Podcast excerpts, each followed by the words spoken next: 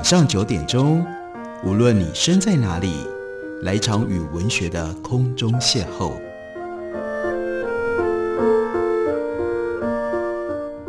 杨照谈书，邀您一同遨游文学世界，认识古今中外的经典之作。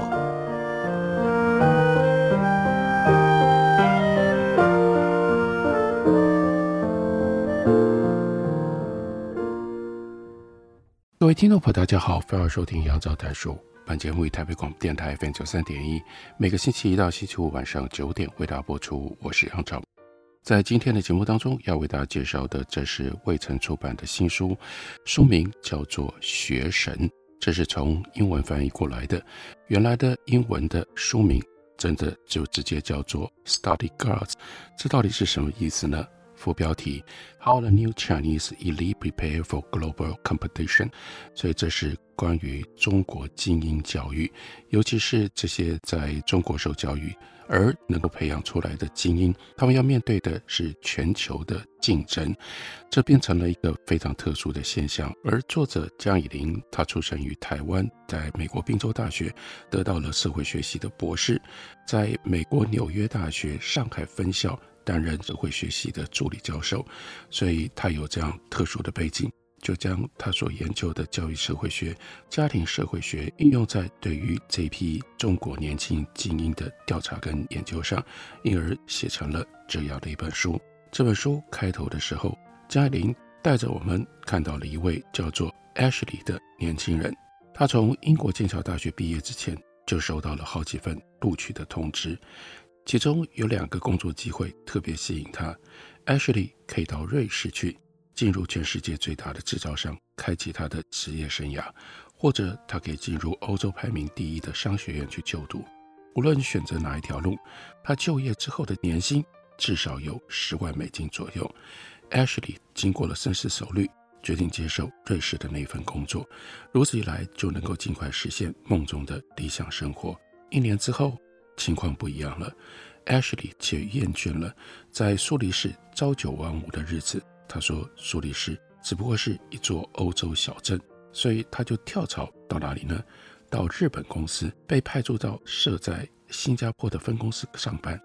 Ashley 的薪水永远超过他前一份的工作，他在新加坡要支付的税金也会比较低，而且呢，公司给他的福利待遇比日本总公司的同事还要更加的优渥。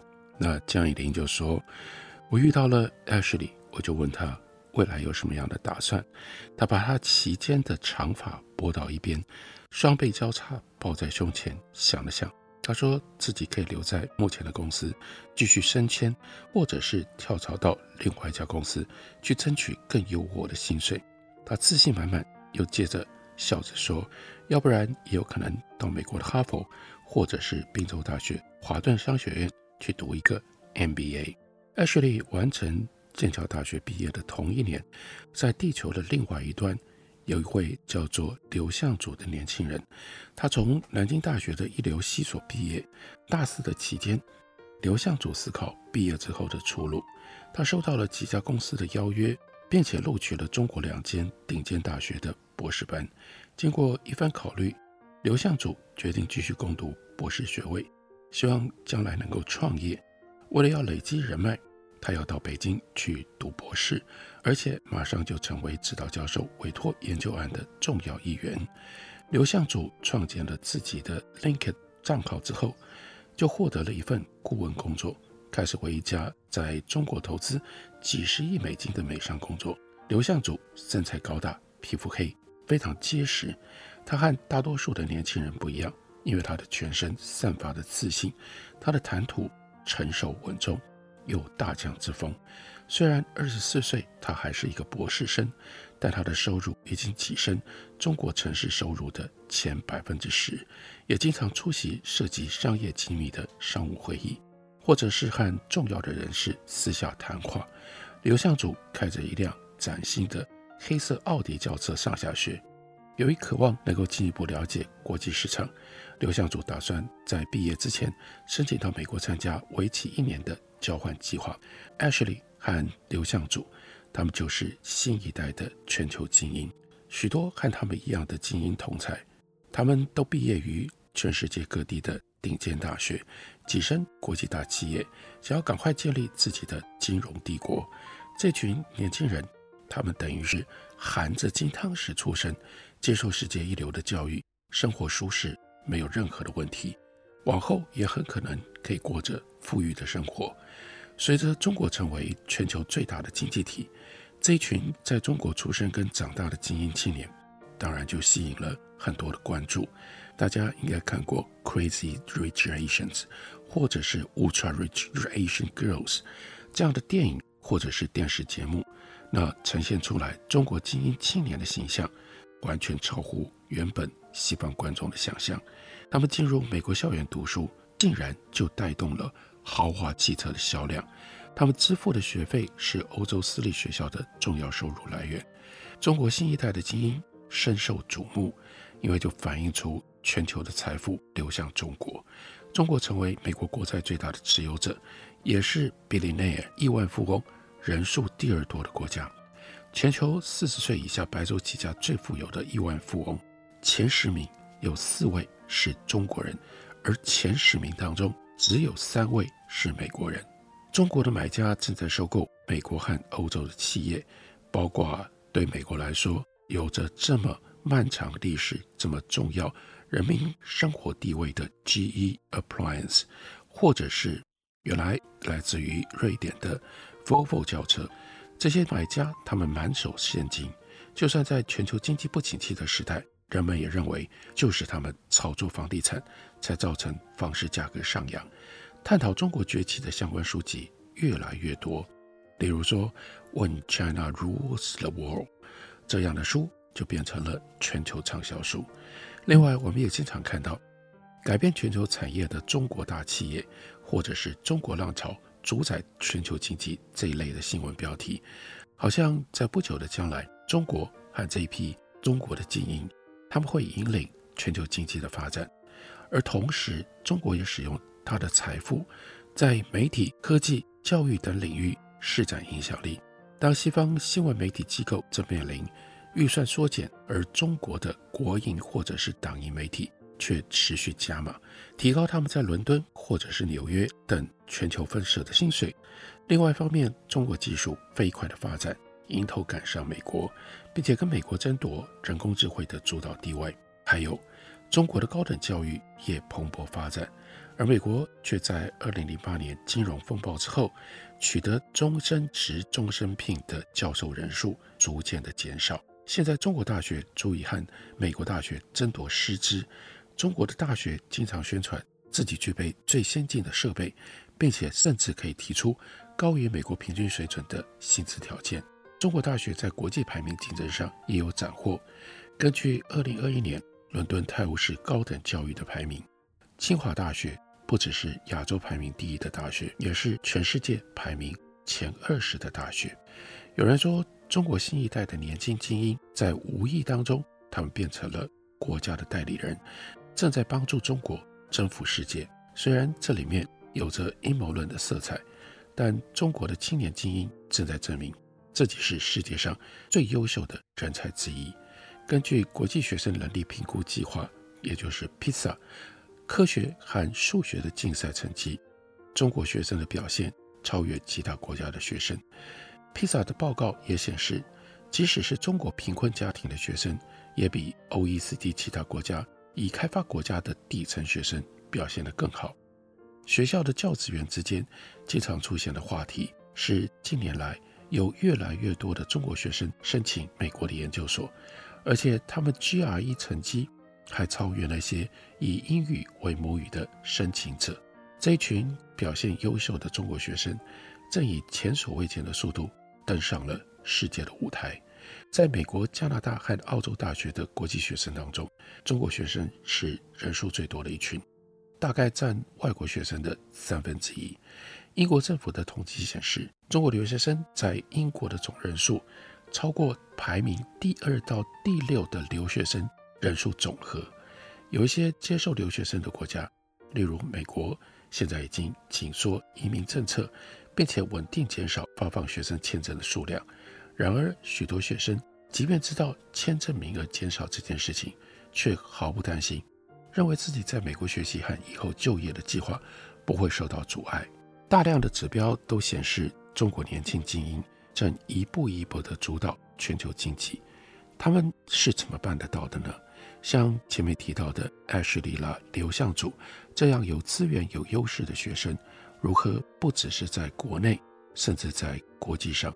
崭露头角，这就是江以琳他所写的这一本《Study Guards》学神书里面要分析的主题。这些中国的年轻精英在面对全球竞争的时候，他们是如何复制精英的地位？这个过程背后往往有不为人知的故事，但这些故事非常的重要。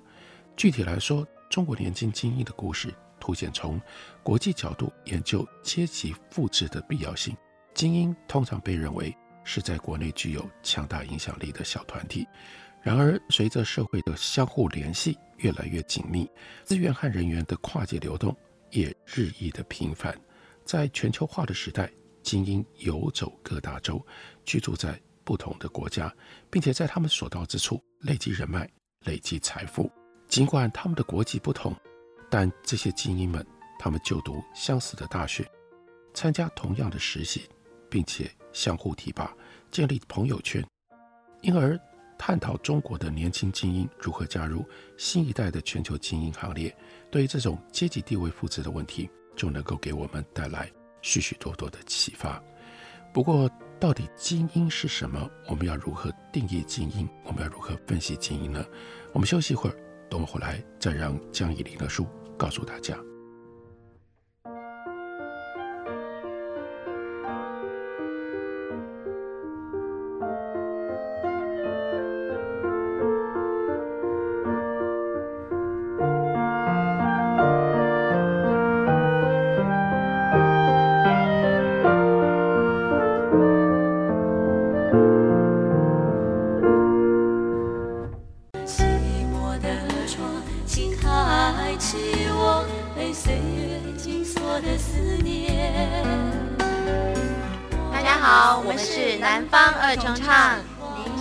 所收听的是最有活力的台北广播电台 FM 九三点一 AM 一一三四。我是否还算是你的从前？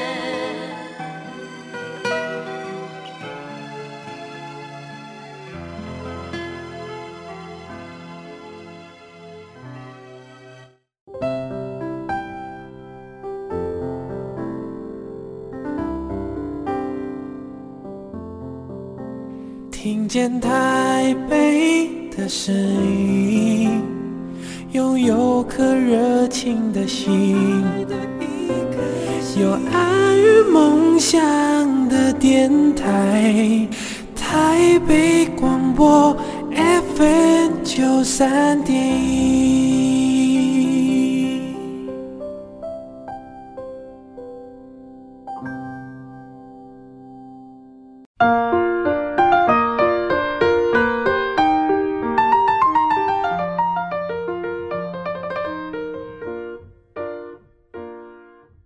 感谢你继续收听《杨照谈书》。本节目于台北广播电台 FM 九三点一，每个星期一到星期五晚上九点为大家播出到九点半。今天为大家介绍的，这是江以琳所写的《学神》，原来是用英文写成的，书名叫做《Study Guards》，中文翻译本刚刚由卫城出版。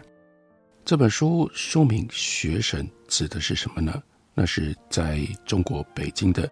精英高中当中存在着自成一格的阶级体系，学生内在就依照成绩分成四大阶级，最底层的叫做学弱，然后呢学渣，再来是可能比较多人听过的学霸，而比学霸还要更厉害，当然人数也就更少的更精英的才叫做学神。所以，所以关于学神，这是精英研究。而江以琳他就特别自己这样解释：精英研究是少见的研究，因为学者很少有机会进入精英的领域，更不用说有办法长期漫步在精英的四周。除此之外，对于非中国人或者是非白人的研究者来说，中国通常是一个难以驾驭的领域。江以林，他是透过家族的朋友，他来自台湾，他的家族有中国的关联，是因为有这样的管道，所以能够取得进入校园。他们为我联系了许多访问的机会。我进入田野主要取决于保证人和学校职员之间的关系，两边关系越密切，我就有更大的自由。保证人的学术地位越高，我遇到限制，我遇到的限制也就越少。所以江以林是在北京的首都中学和顶峰中学，他都得到了适当的保证人。他们是中国的学者，一位是校长的大学同学。另外一位是数学科主任的研究所导师，这两所学校就允许江以林进入到教室，当然前提是班导师要同意，而且呢，江以林可以自由地和校园里的每一个学生聊天。不过，另外的学校像是中央中学、高原中学就没有那么好的关系，所以就只能够找个别的学生来交谈，不能够进入教室观察。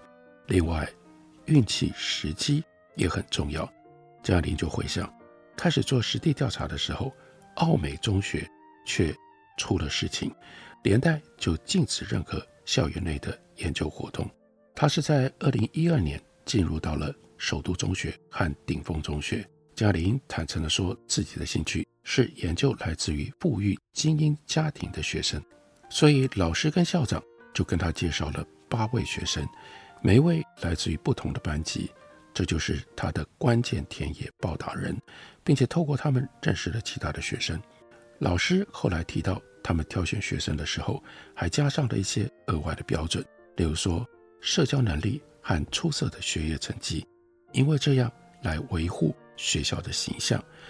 这就表示江以林的关键田野报道人，通常在学校有很高的地位。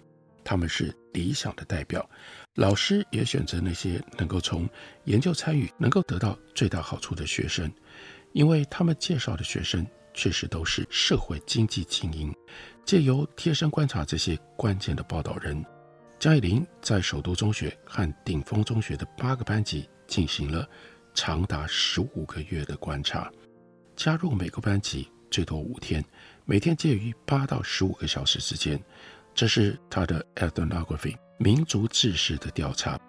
他还固定和学生吃饭、逛街，并且参加学校的活动，例如家长会和年级会议。要进入家庭去进行参与观察，难度不小。走进精英家庭更加的困难。这种观察会因为研究者侵犯了参与者的私人领域，打扰了参与者。针对十二年级的精英学生做家庭观察。尤其困难，这不只是因为精英家庭通常防备着外人，也是因为十二年级的学生跟家长，这是他们处于大学申请跟考试压力的最高点，所以这是他在研究上的难处。不过他尽量克服了这些难处。当他进入到学校的时候，他就说：“老师向学生介绍我是姜老师，暗示我与学生的差异。”然而，学生很快就知道，我对他们既没有权利，也没有权威。他们几乎立刻就改口叫我姐姐。他们轻松自在地和我聊天，谈论天南地北的话题。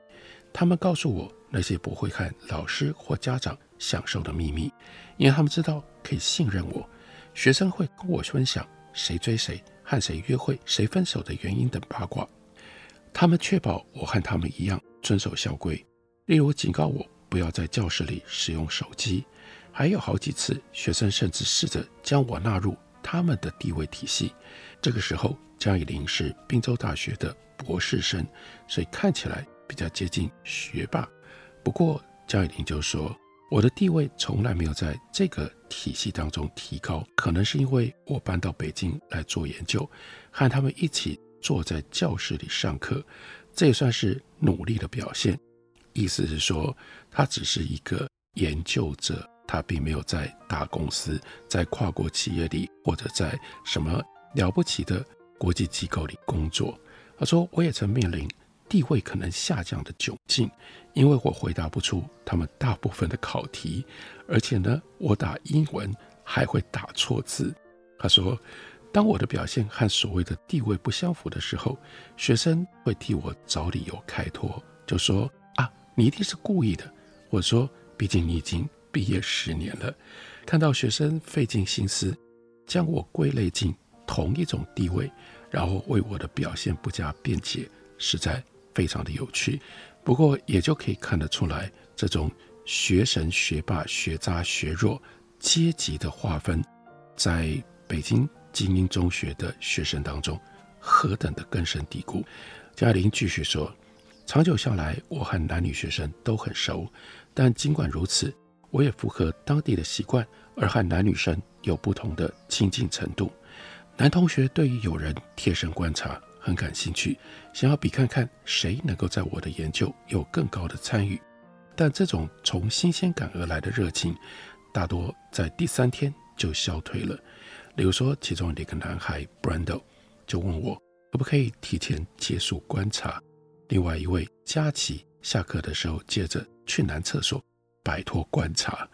女孩们的情况相反，女孩一开始似乎对我的形影不离感到不自在，但到了第三天，他们就习惯我的存在，无论他们去哪都会等我加入。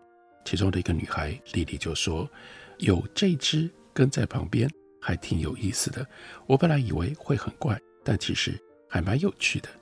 在江以琳田野调查结束之前，他和学生相当亲近。丽丽经常和他手拉手走在一起，所以警卫没说什么，就让两个人一起进入到高考考场。这就是为什么江以琳竟然还能够进入到高考的考场，而 Brando 知道了我在北京待了一年。竟然除了学校以外，哪里都没去，就特别把追踪访谈的地点安排在几个当地的风景区。这种亲近感，在学生上大学之后还持续了很久。所以后来江以琳到 Tracy 的大学去拜访他，坐在草坪上聊天，聊着聊着，Tracy 就躺了下来，把头枕在江以琳的肚子上，谈着他的梦想还有未来的计划。在另外一次访问当中，这个男孩小龙看到了江以琳，就给了他一个热情的拥抱。这种举动在中国男性相当罕见。江以琳在调查的过程当中，也和老师们建立了不错的关系。不过，由于记者的批评和曾经发生的恐怖袭击，中国的中学随时防着外来的访客进入学校之外，留在学校里进行研究，比想象。困难很多，被允许观察不等于就是学校人士。进入校园仍然需要学校的老师帮忙签名，也就是说，我只能够在有老师在场的时候才能够进入校园。最初几个月很麻烦，到后来那是因为跟警卫比较熟了，警卫不会再要求出示证件，还有教师的担保。另外，人事上的变动也带来了一些挑战。这些变化由熟悉的老师来协助处理。身为来自美国大学的台湾研究者，为了和学校家庭维持关系，也要格外谨慎小心。在江以琳去北京之前，中国大陆的朋友跟学者就提醒他要小心自己讲的每句话，因为政府的人员会紧盯他的研究活动。江以琳说。我不认为自己的研究主题有任何政治色彩，甚至我的研究背景和我本人也没有遭遇任何问题。有时候，当学生问我对两岸关系的立场，我会利用这些机会，让他们了解我家的迁徙史以及在台湾的族群冲突。这些家长和我打交道都非常的谨慎，这也完全可以理解。有些家长甚至要求不要让任何人知道我拜访过。他们家，因为他们担心这会对他们的职业生涯产生负面的影响。另外，首都中学、顶峰中学学校里有军人家庭，比例还蛮高的。我推测这些家庭普遍对于外国接触比较谨慎，这也是一些家长拒绝受访的原因之一。这个调查研究得来不易，他必须依赖江以林特殊的身份、特殊的背景，再加上他特殊的。小心翼翼处理在中国在北京的各种不同生活情况。这调查研究的结果正式出版了之后，就是今天为大家介绍的这本书《学神：中国精英教育现场一手观察》。感谢你的收听，明天同一时间我们再会。